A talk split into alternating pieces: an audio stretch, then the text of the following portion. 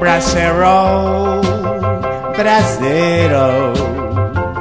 Ya no quiere polka con el acordeón. Ahora se desloja al compás de rock and roll. Olvidó a Petrita, quiere a la pochita. Y ahora hasta le canta. Bienvenidos a Mancha la Mela, el podcast, episodio 4, El episodio 4 del Día del Trabajo. el Día del Trabajo, que ¿Cómo se- festejamos sin trabajar. El Día del Trabajo, Internacional del Trabajo, que no celebra Estados Unidos, aun cuando se celebra por una fecha de algo que sucedió en Estados Unidos. Ay, no. Ah, mira qué interesante eso. Las efemérides del día. Tiene tanto sentido como las pulgadas. Ay, no, las pulgadas. Está bien, sirve. Fíjate que eso estaba viendo, bueno, hace algunos meses, pero técnicamente, técnicamente, oficialmente en Estados Unidos las unidades de medida son el sistema internacional, solo que el público en general no las usa.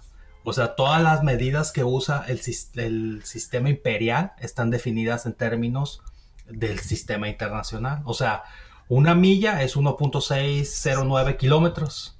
Esa es su definición oficial en los libros de Estados Unidos, pues de oficiales del gobierno y la madre. O sea, no existe una definición aparte de la milla.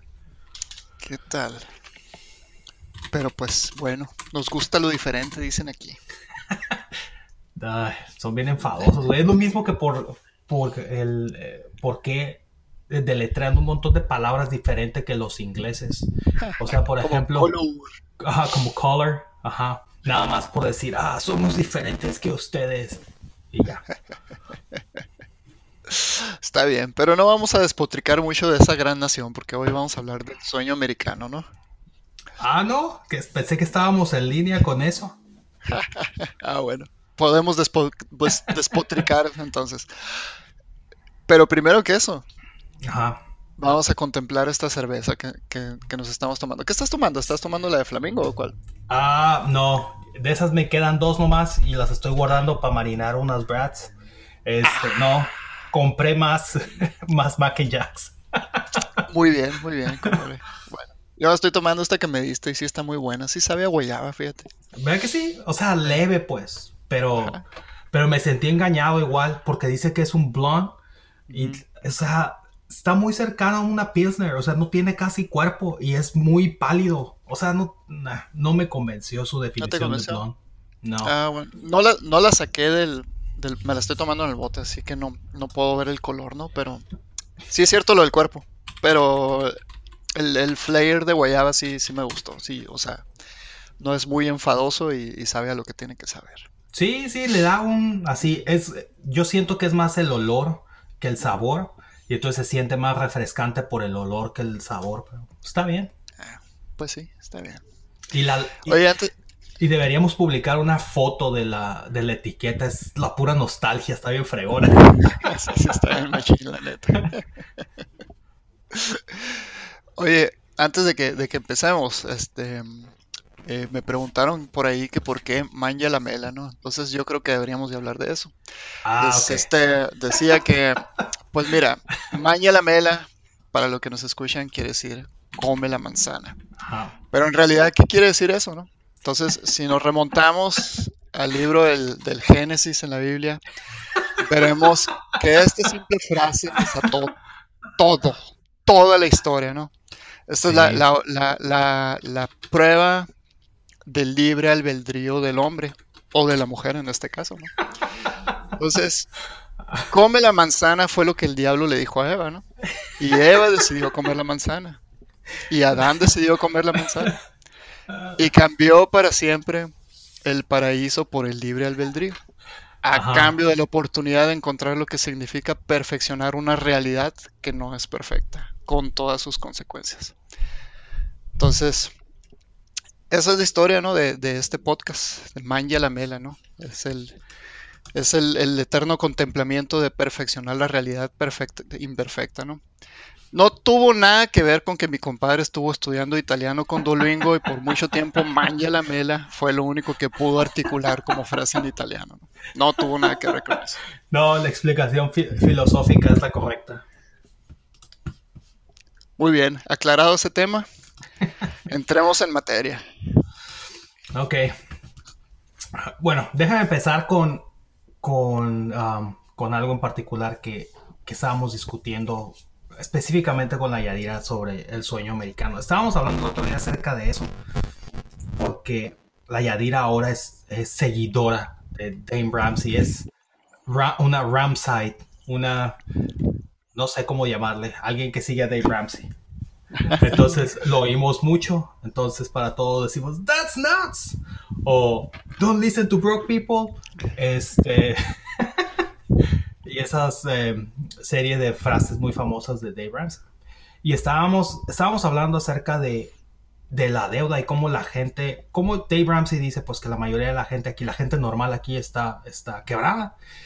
Y eso nos llevó a hablar de cómo, por ejemplo, yo tenía la perspectiva de que parte de, de lo que era vivir aquí en Estados Unidos era vivir endeudado, vivir de la deuda, vivir del crédito, que este, yo en algún momento lo consideré correcto decir, este, no, pues, o sea, sí tienen un mejor nivel de vida en términos materiales, aun cuando lo deban todo, pero pues tienen cosas. Obviamente tenía como 10 años menos de los que tengo ahorita y, muchos menos años de, experiencia trabajando o aprendiendo a manejar el dinero.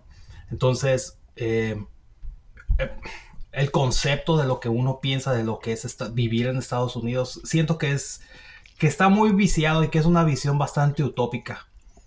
Compadre, ¿tú qué piensas? Pero, pero por ejemplo, ahí, bueno, aclarando en tu pensamiento, tú, tú asumías que el estilo de vida en Estados Unidos era debido a la, a la deuda. O sea, todo el mundo vive mejor, pero pues lo debe todo. Porque yo, yo tenía pensado, yo, yo pensaba al revés, ¿no? Yo pensaba que que la gente en Estados Unidos pues tenía mejor nivel de vida simplemente porque, porque hay más acceso al dinero. Bueno, sí, acceso al dinero significa, puede ser ni, puede ser deuda también, ¿no? Pero, pero, o sea, simplemente yo pensaba que la gente ganaba más aquí, pues. ¿No, ¿No era ah. lo que pensabas tú?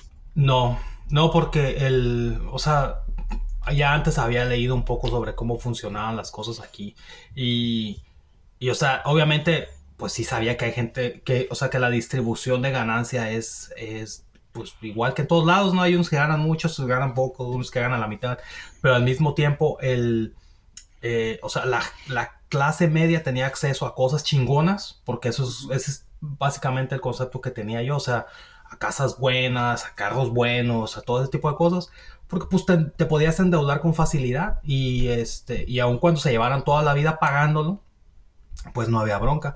Obviamente, parte de lo que no sabía en aquel entonces era, ah, por ejemplo, qué consecuencias tiene eso, la, cara negativa, por ejemplo, porque si es fácil endeudarse, digamos, en cosas como cuentas médicas, eh, también es bien fácil, y, pero pues eso no te deja nada, y eh, cosas por el estilo, ¿no? O sea, obviamente no sabía, yo simplemente pensaba, ok, tienen un acceso sencillo a la deuda, a la deuda, al crédito, al, al dinero. Entonces eso lo hace mejor, aún sin pensar en las consecuencias que vivir endeudado tiene. Ok, y eso pensabas antes, pero pues ahora que, o sea, bueno, supongo que eso es verdad, ¿no? O sea, la gente, la gente aquí tiene más acceso a los créditos y tiene un mejor nivel de vida, pero mucho de eso también es fabricado por la deuda, ¿no? Pero también está el, lado de, de, de, que el nivel de vida al que muchos aspiran tanto en Estados Unidos como en México o en otras partes, es más barato aquí, ¿no? O sea, por ejemplo, hablando de, de lo que un, mexicano quiere, ¿no? En estos días, o sea, quiere un carro, quiere una casa. Eh, la casa pues tiene que tener buenos buenos aparatos, este, una buena cocina, eh, granito de la cocina, buenos muebles.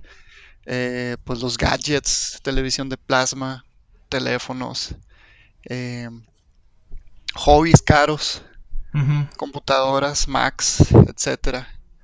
Y todo eso es, es, mucho más barato aquí, ¿no? Porque pues se fabrican a, lo que cuesta fabricarlos aquí y en otras partes se, se venden igual a lo que cuesta aquí, pues que, que, refleja un estilo de vida más caro, ¿no?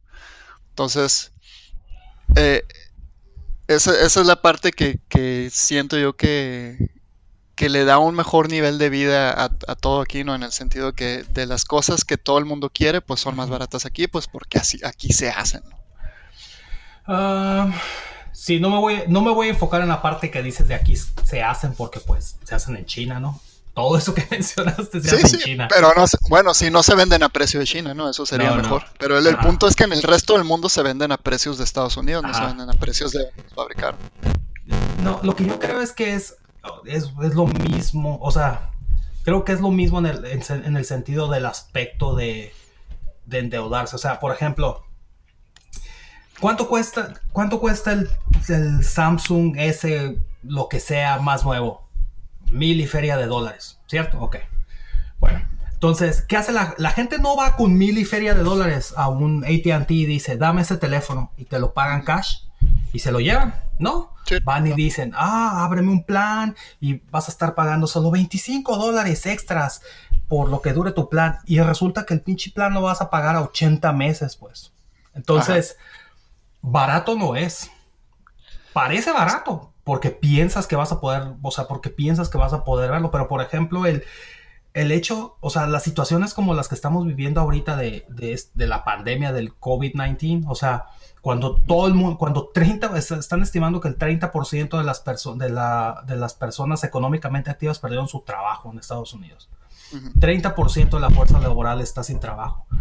O sea, ahí es donde empiezas a ver eh, los efectos de, de cómo la gente vivía de cheque en cheque, de pago en pago y vivía endeudado y debiéndolo todo Ujú.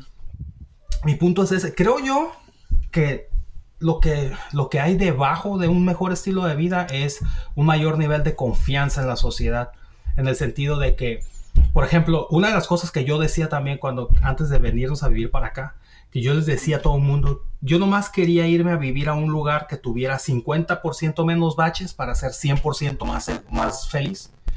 Y esa es una de las cosas que, por ejemplo, que puedes notar aquí en Estados Unidos, que pienso yo que, colaboran mucho al, a, a decir, eh, a tener un mejor nivel de vida aquí.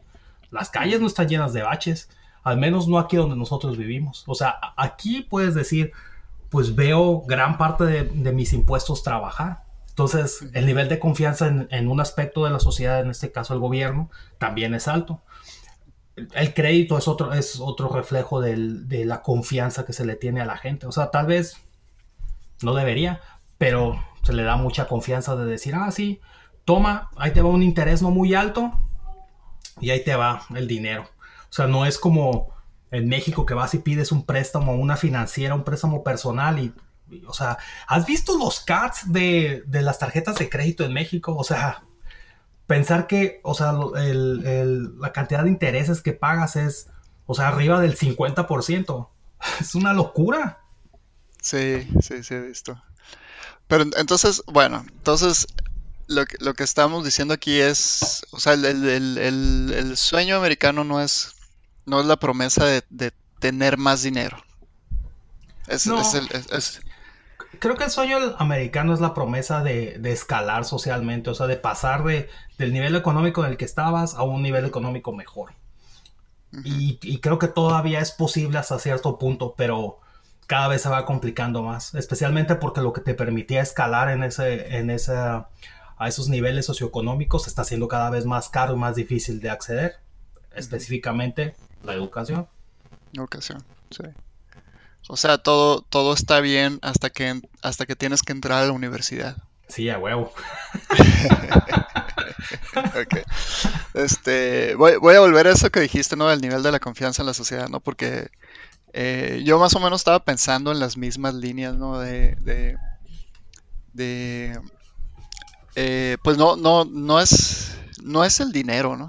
No es, no es el dinero lo que hace funcionar bien la, la- la cosa por acá.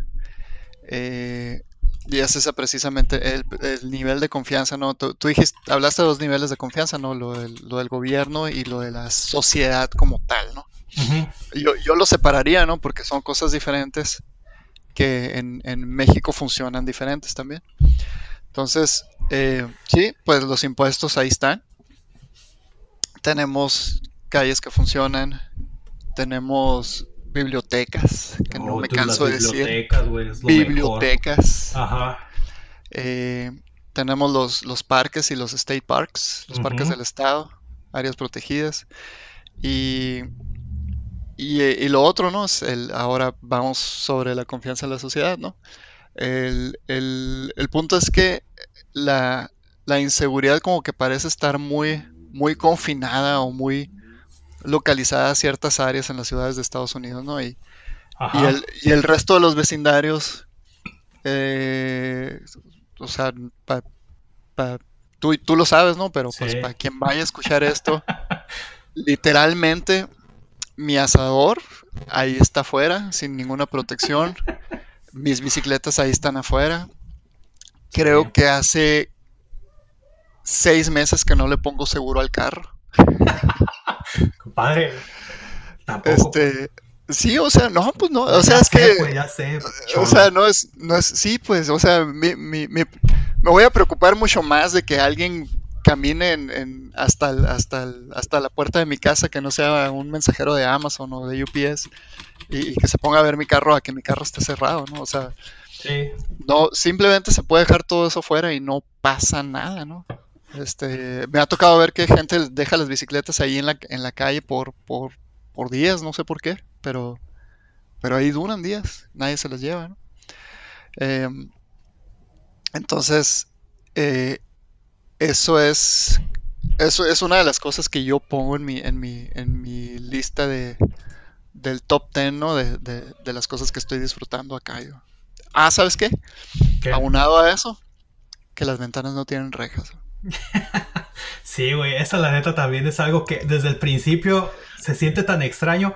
En particular, así, las casas de un solo piso, que, que o sea, que les ves la sala así que tienen, que la ventana es una escuadra así gigantesca. Y no hay, o sea, no hay ninguna reja, no hay nada. O sea, nosotros como mexicanos pensamos qué fácil sería meterse a esa casa. Exactamente. Siempre le estamos buscando agujeros Ajá. a las cosas. ¿Te acuerdas, ¿Te acuerdas lo que siempre hemos platicado? Lo que platicábamos con aquel vato, ah, ¿cómo se llamaba? El que conocimos en el North City Lunch. El, El North City Lunch, nuestro bar Ah, favorito.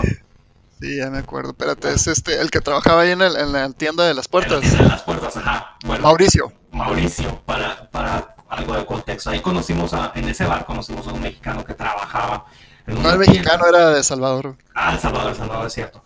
Este, y trabajaba en una tienda de puertas que está enfrente del bar ese que, que, que frecuentamos.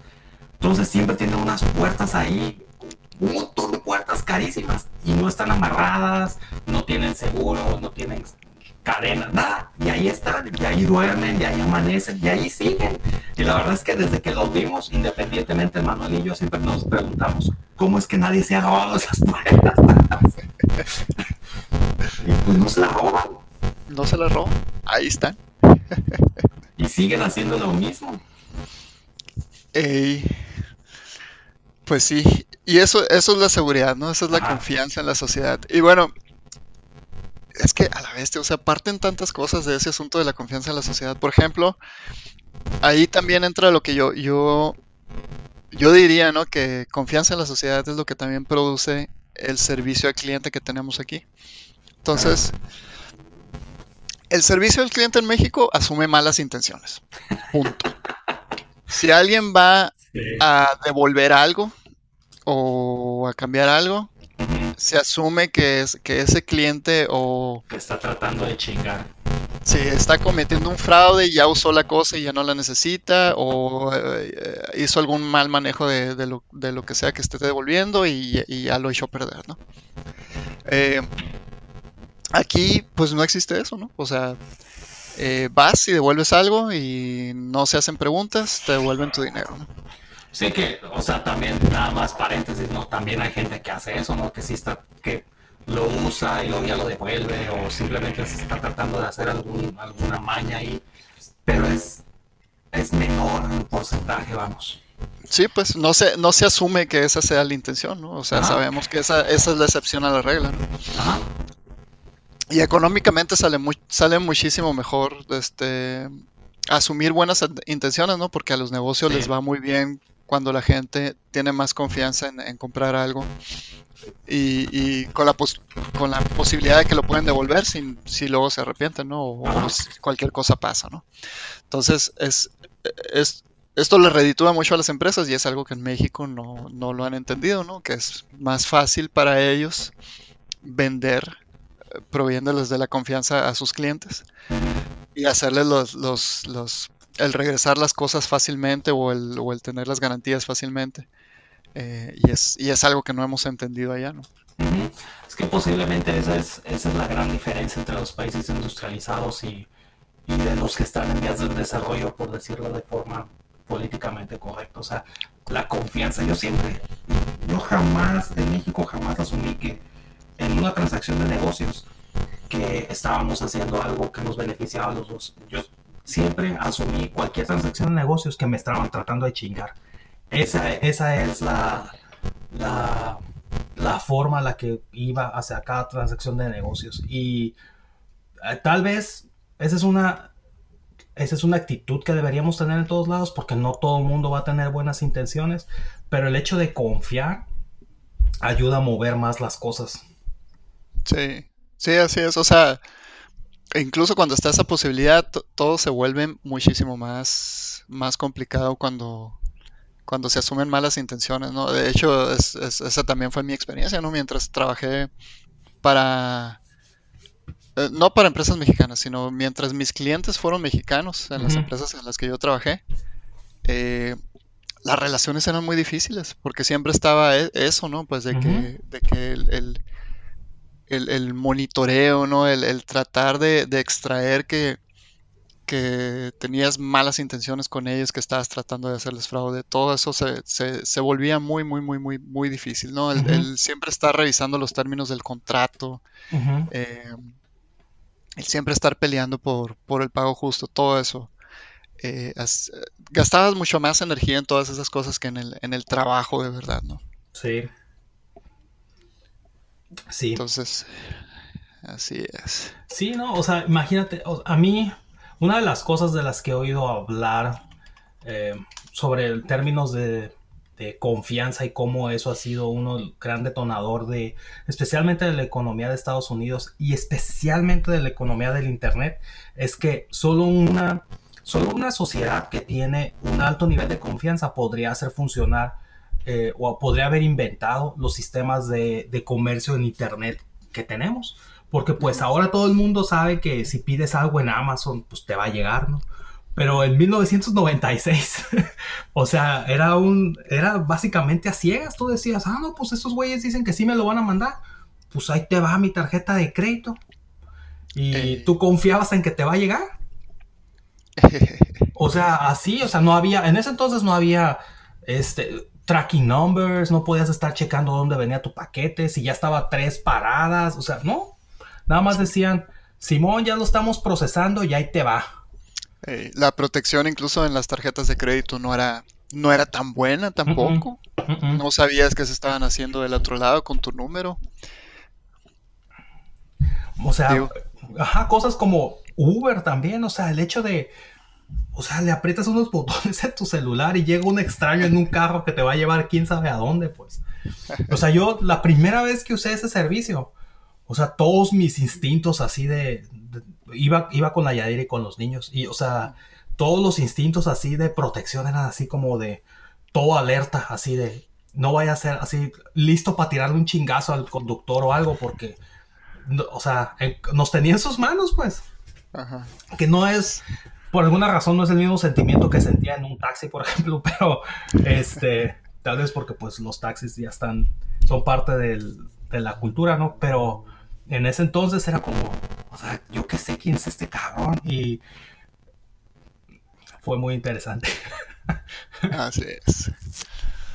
Ok, entonces yo creo que, hasta ahorita sí como que dejamos claro un par de puntos, ¿no? La primera, pues el, eh, lo, o sea, el, el, estilo de vida sí es mejor, pero no necesariamente tiene que ver Materialmente, con sí. Así, así es. Y, y el, la tranquilidad y la paz, bueno, una de las cosas que más apreciamos tú y yo como hombres de familia, supongo, es, la tranquilidad de, que el sistema funciona y que hay confianza en la sociedad, de que nuestras familias están seguras.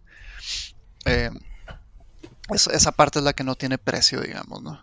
Sí. Entonces, em, Ahí que hay bibliotecas. bibliotecas Oh, eso de las bibliotecas.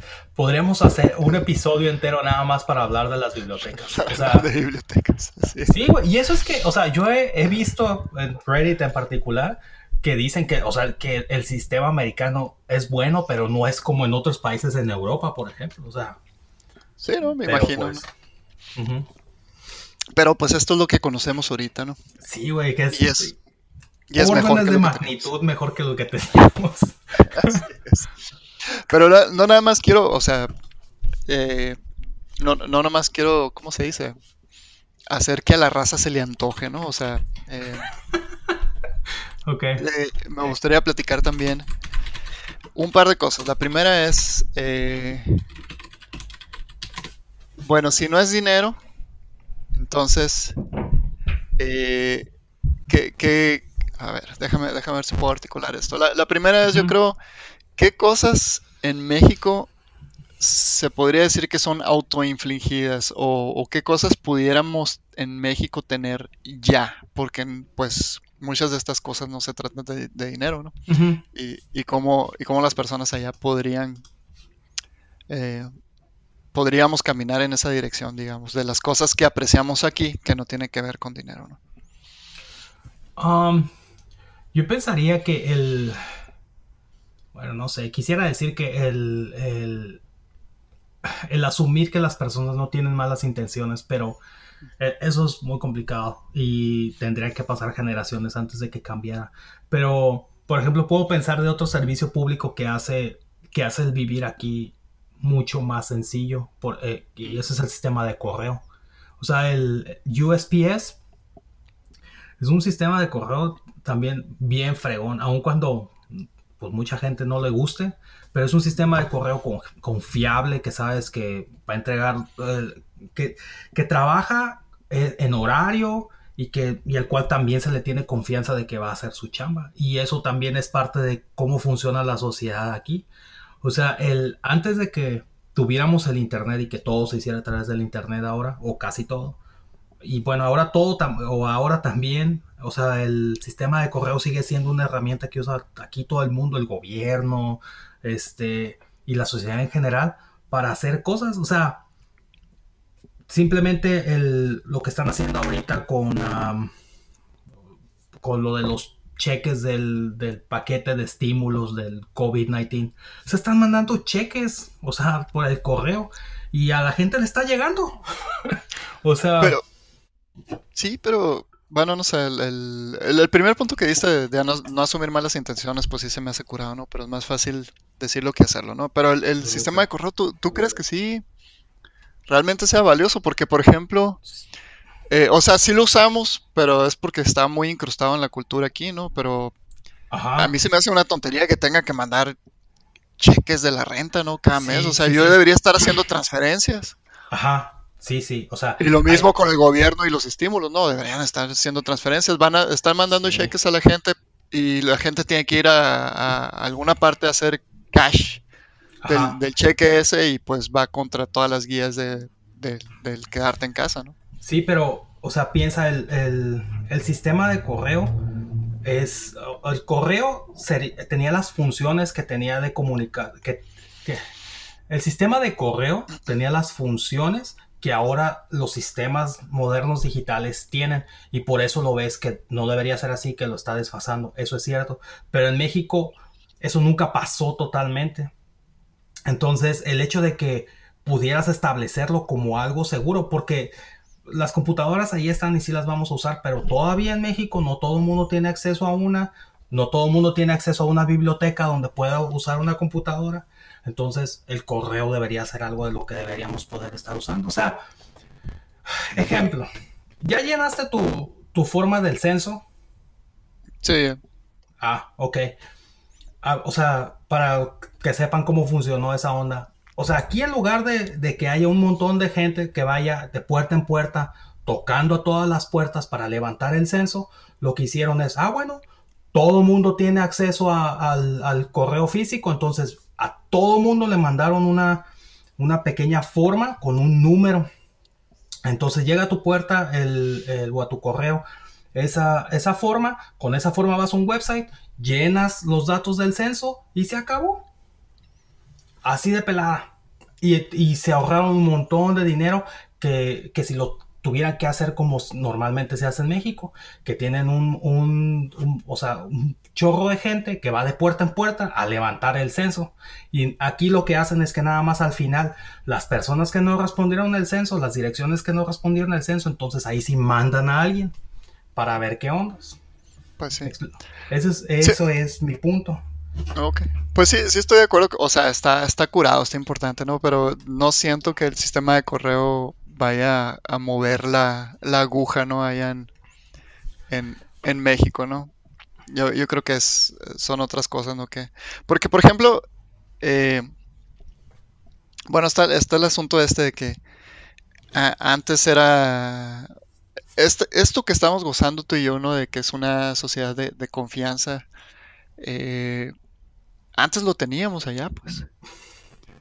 Entonces, ¿cómo, cómo pasó, ¿no? O sea, no, tiene nada que ver con el dinero eso, es simplemente eh, dejamos de tener confianza en, la sociedad, ¿no? Y, cómo pasó eso, ¿no? Mm, ok. O sea, honestamente no, no puedo seguirte el rollo en ese punto porque yo no recuerdo un momento en el que haya sido así. O sea, yo siempre recuerdo haber desconfiado de todo el mundo. Mm. Eso es interesante, fíjate. Pues, pues sí. No, este, bueno, pues que, ¿cuántos años soy mayor que tú? ¿Cinco nada más? ¿Cinco años? Sí, o sea, ajá. Pues, Pero, bueno. No, o sea, no, siempre en las casas siempre hubo rejas y todo eso, ¿no? Pero, pero eran las ventanas, ¿no?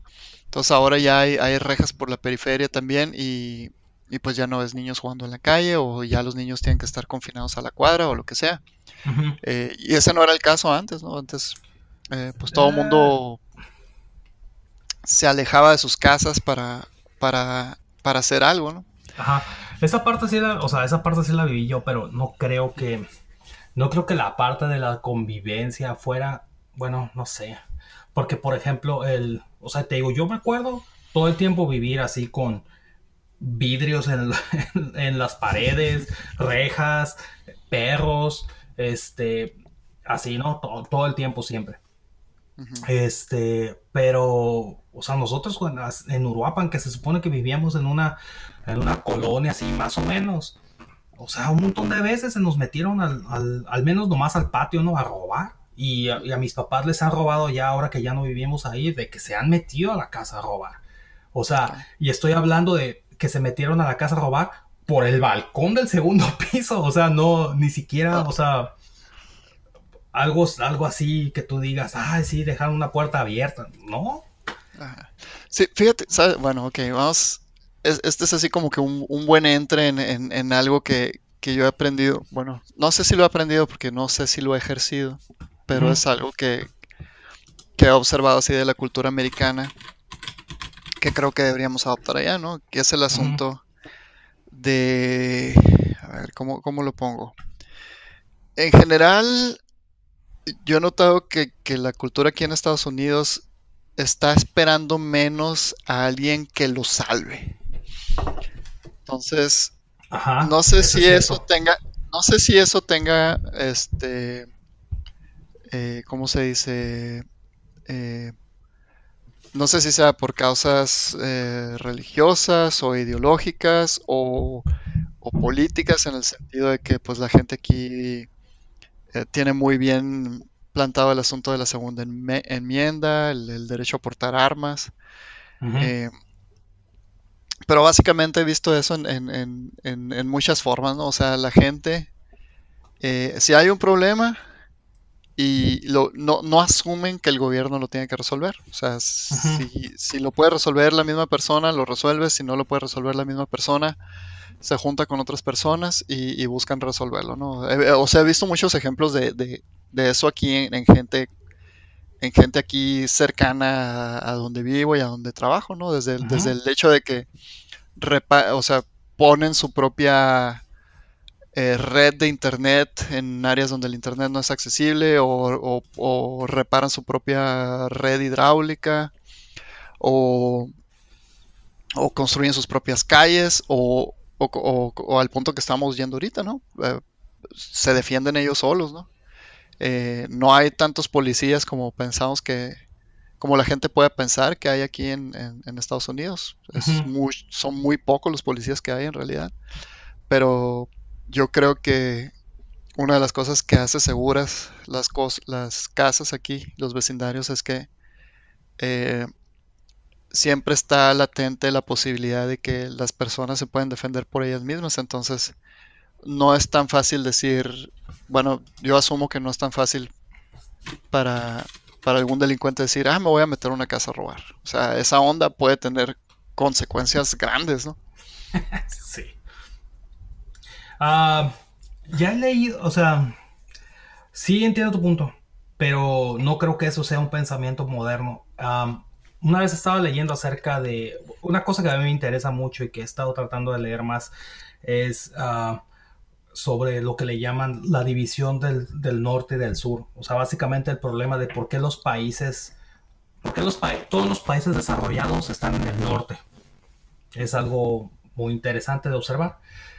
Este, entonces, una de las cosas que ah, leyendo sobre ese problema o sobre esa circunstancia, una de las cosas que leí fue que ah, ah, culturalmente, una de las cosas que hace diferente a Estados Unidos y a México, por citar los, los ejemplos que hemos estado hablando, es la forma en la que esos países eh, crecieron y fueron colonizados.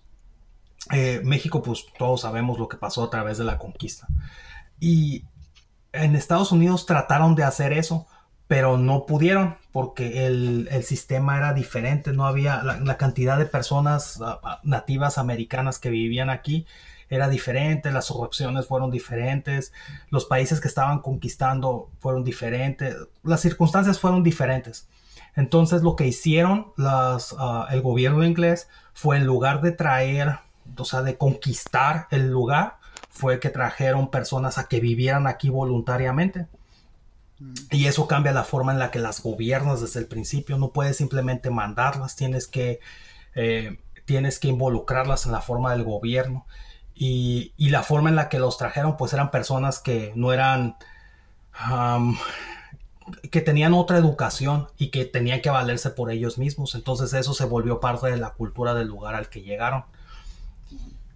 Eh, entonces, eso es algo que puede ser que vienen arrastrando desde hace mucho tiempo. Y, pues sí, o sea, creo que tiene razón y que va en, y que va en línea con, los valores que han predicado aquí desde pues hace siglos. Ok, pues sí, pero bueno, ¿y por qué piensas que, o sea, cuál parte piensas tú que no es un pensamiento moderno, el, el hecho de que la gente pueda resolver sus propios problemas?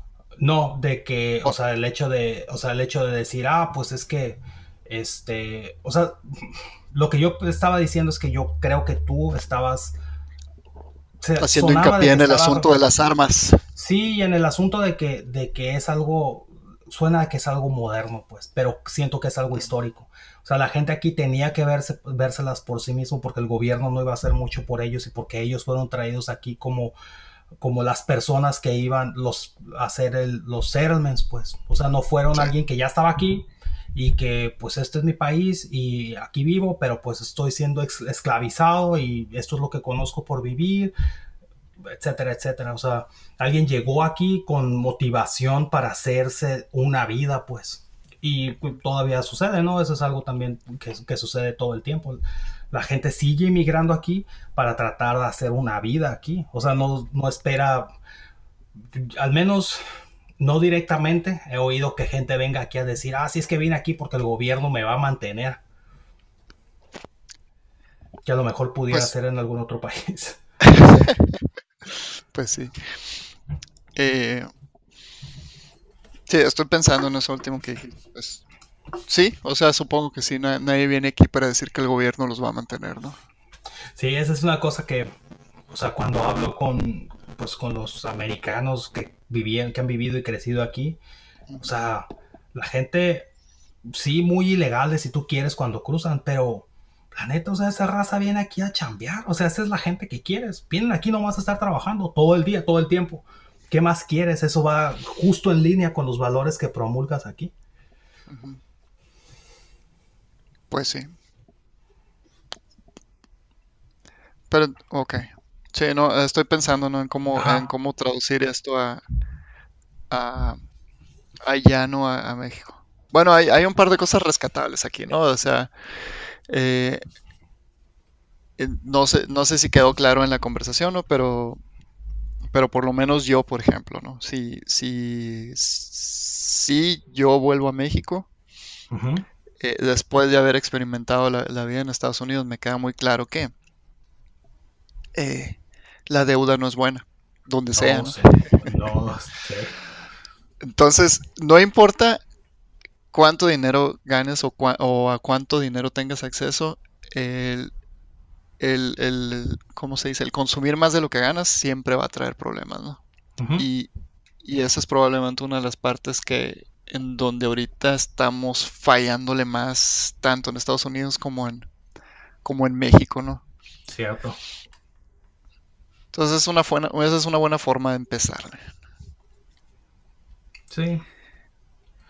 Sí, honestamente, por ejemplo, el ah, lo que hiciste con la pequeña biblioteca es otra cosa que podemos también tratar de acercar a México, ¿no?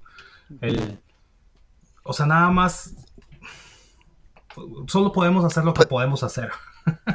Bueno, fíjate, ahorita, ahorita, ahorita, o sea, así como lo definiste, ¿no? El nivel de confianza en la sociedad, ¿no? Ese era todo el punto, ¿no? De, la biblioteca esa. Realmente el, punto de compartir la lectura y fomentar la lectura y todo eso eh, era, era un objetivo secundario, ¿no? Eh, mi tirada es, es, esa, ¿no? Es la de, la de incrementar el nivel de confianza en la sociedad. Y, y supongo que en cierta forma está funcionando, ¿no? Porque pues ya lleva dos años y no, no la han vandalizado ninguna sola vez. Y la otra que está en Villas del Mediterráneo eh, estuvo más curada, ¿no? Porque se le rompió el vidrio una vez, no sé si por vandalismo o mm, por accidente. y, alguien la arregló. No sabemos quién fue, pero alguien la arregló. Entonces, eh, ahí hay dos cosas, ¿no? Número uno, pues sí se está respetando la, la propiedad. Ajá la, gente, ah, aunque no funciona como yo quisiera, pero pues la gente la, respeta, eso es lo importante. Y, y, la, y la segunda es cuando algo se rompe, alguien, alguien aparece a arreglarlo. Entonces, es, ese es un experimento muy, muy, muy, muy, muy, muy pequeño, pero, pero me dice que al menos en, en mi ciudad eh, la gente sí está preparada para, para, para ejercer este nivel de confianza, ¿no? Sí, ese experimento ha resultado muy, muy interesante. Así es. ¿Y qué más, compadre? Si vuelves a México, ¿qué va a cambiar para ti? no lo sé, porque también vivo a través de a donde fueres haz lo que vieres, entonces pues no sé. No sé. O, la otra, o la otra pregunta que yo tenía es, eh, eh, ¿qué, cosas teníamos allá que estaría que sería bueno tener acá? Yo voy a decir la primera. Las clases, no las de escuela, sino las de otra cosa, son muy, muy, muy baratas. Puedes aprender un montón de cosas allá en México por muy poco dinero. Desde carpintería, mecánica, hasta gimnasia, ballet, artes marciales y especialmente música. Las clases de música son muy, muy, muy baratas en México. Interesante. Y eso siento que es ah. algo que no aprovechamos lo suficiente ya. Es cierto, eso es muy cierto porque yo sigo buscando clases de mecánica y lo único que puedo encontrar son certificaciones en los community college. Um, no sé, o sea, siempre el, tal vez las personas siempre son muy reacias a interactuar con confianza en términos de negocios, pero en todos los otros aspectos de, las relaciones personales la gente es en general muy buena, muy abierta, muy noble. Siempre tratan de ayudarte, no importa quién seas y de dónde vengas. Este, y eso es algo pues que está curado, o sea, y que, o sea, es aquí la gente sigue teniendo desconfianza en ese aspecto. O sea, otra vez yo puedo citarlo así con este, o sea, pues con experiencias propias. O sea, yo no sé quién es mi vecino. O sea, hace rato me dijo hola porque estaba haciendo unas salchichas y pues tenía, estaba oyendo este, un disco de, um, de Dragon Force. Y entonces iba saliendo y me volteé y me dice, ¿Is that Dragon Force? Yo sí. Ah, tu vecino conoce Dragon Force. sí. Ella me dice, ah, sí, barbecue music. ok, quiero conocer a tu vecino. sí, no, cuando yo lo conozca, te lo presentaré. Pero, o sea, tengo aquí más de seis meses, pues, y es la tercera vez que hablo con él, pues. Órale, pues sí. Entonces, eh, o, eh, o, también ayer mismo, hoy mismo, este, Yadira y, Yadira y los niños se salieron aquí afuera de la casa, aquí enfrente. Y bueno, para los que no sepan, vivimos como en una, en una pequeña privadita.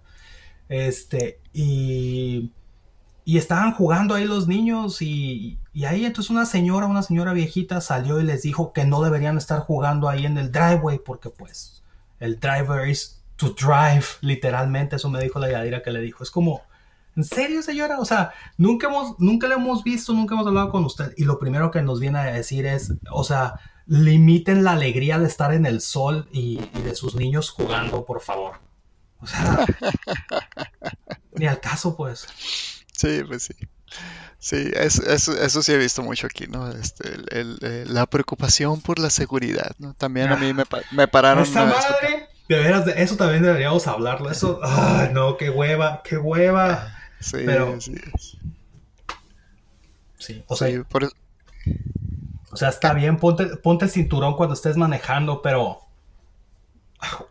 aguanta pues, o sea, no manches. Okay.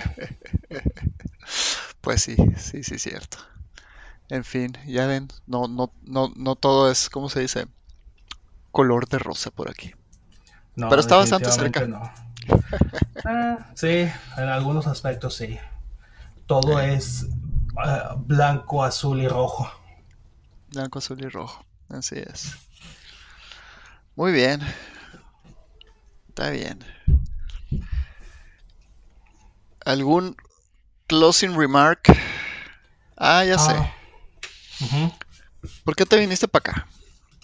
Porque quería vivir en un lugar donde tuviera 50% menos baches de donde vivía.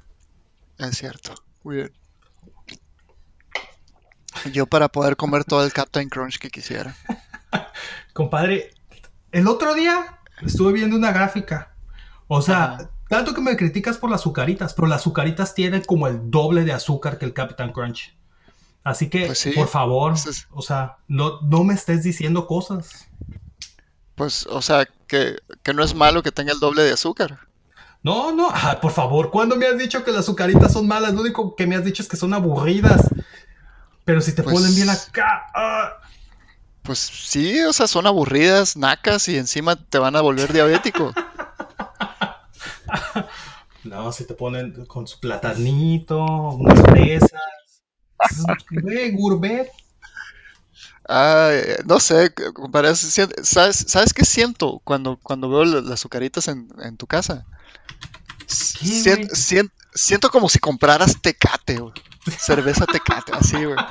Cállate, compadre, cállate. viniste a la, tierra de los cereales, güey. y sigues comiendo azucaritas. Güey, pero es que hay un montón de cosas aquí que no deberían contar como, como cereales. O sea, venden cookies, el cookies. ¿Cómo se llama? Cookie Crisp.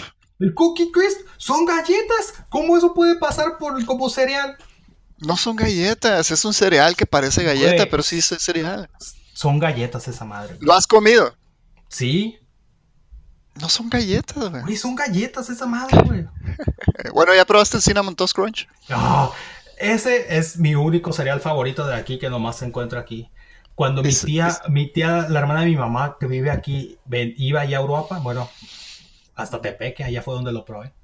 Este, llevaba de esas cajas para, pues ellos iban comiendo en el camino. My God, es lo mejor. Lo único que se le acerca es cuando las Zucaritas sacaron una, una, sacan una edición especial de buñuelos. Ah. Muy parecidas. Y seguramente nunca las probaste porque pues que nacas las azucaritas, ¿no?